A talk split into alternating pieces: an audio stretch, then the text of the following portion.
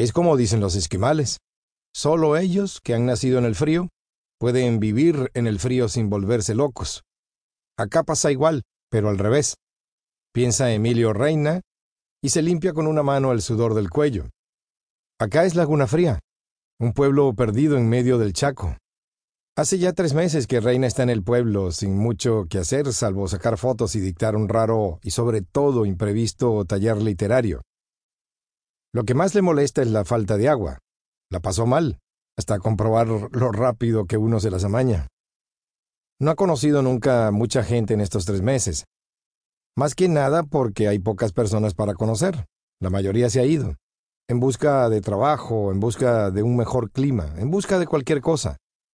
Por eso en el pueblo pareciera que no hay nadie. Las pocas construcciones se ven abandonadas como si alguna epidemia hubiese arrasado con la gente, dejando al pueblo así medio vacío. Tal cual piensa Reina mientras le saca fotos a un cadáver. Es como dicen de los esquimales, acá cualquiera se vuelve loco. Quedémonos con Reina. Él será, al fin y al cabo, nuestro héroe. Al cadáver que fotografía lo encontraron temprano en la mañana, tirado a un costado de las vías. A Reina lo hizo venir Bendini, el policía jefe de Laguna Fría. En la jefatura se habían quedado sin cámara de fotos y alguien tenía que darles una mano.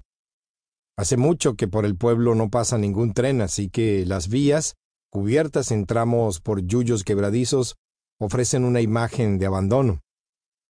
Y el cadáver no hace más que añadir desolación al paisaje.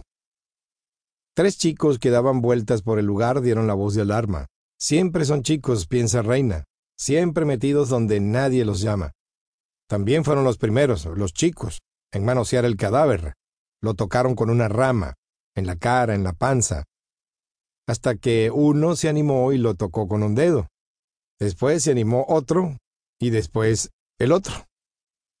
Cuando llegó el primer adulto, Carranza, un changarín, el cadáver había sido ya muy manoseado. Y Carranza también hizo lo suyo. Tuvo el gesto cristiano de cerrarle los ojos. Después mandó a uno de los chicos a que avise a la policía. Media hora más tarde llegó Bendini con otros dos oficiales, tan excitados y curiosos como los chicos.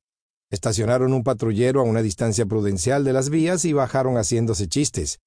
El changarín les hizo señas para que se apuraran. Tranquilo nomás, le contestó uno de los oficiales, que irse no se va a ir a ningún lado. Carranza dudó un segundo hasta que decidió celebrar el chiste con una risa nerviosa. Le transpiraba la frente y usó un puño de su camisa para secarse. Era un hombre grande, Carranza, y no quería tener problemas.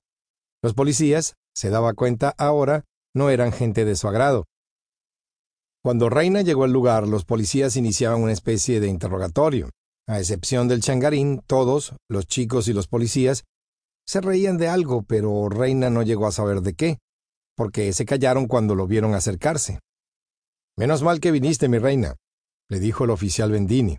Se nos descompuso la cámara y no hay con qué sacar fotos. Reina no contestó, Pensó que no más eso le faltaba, hacerle favores a la policía. Bendini se le vino encima y tomándolo de un brazo lo condujo hasta el cadáver. De paso, fíjate si te resulta conocido, le dijo. Y Reina no supo apreciar si se trataba de una broma o efectivamente de una sugerencia. El cadáver, por supuesto, es de una mujer. Está de costado, con el torso desnudo, las piernas enrolladas en posición fetal, también están desnudas. Las dos únicas prendas que la cubren son una bombacha y un par de medias de toalla, medias de varón, piensa Reina. Por la tierra y por unos manchones de sangre que se confunden con la tela, no es posible distinguir el color de la bombacha, aunque a esta altura no debe importarle a nadie, se dice ahora, mientras escucha las instrucciones del oficial Bendini. Donde veas moretones, saca sin dudar, le dice. A las manos sácales en primer plano. Que use zoom, dice otro de los policías, de nombre Leiva. El tercer policía se llama Gonzaga, el más joven de los tres, y lo único que hace es reírse. Parece un idiota.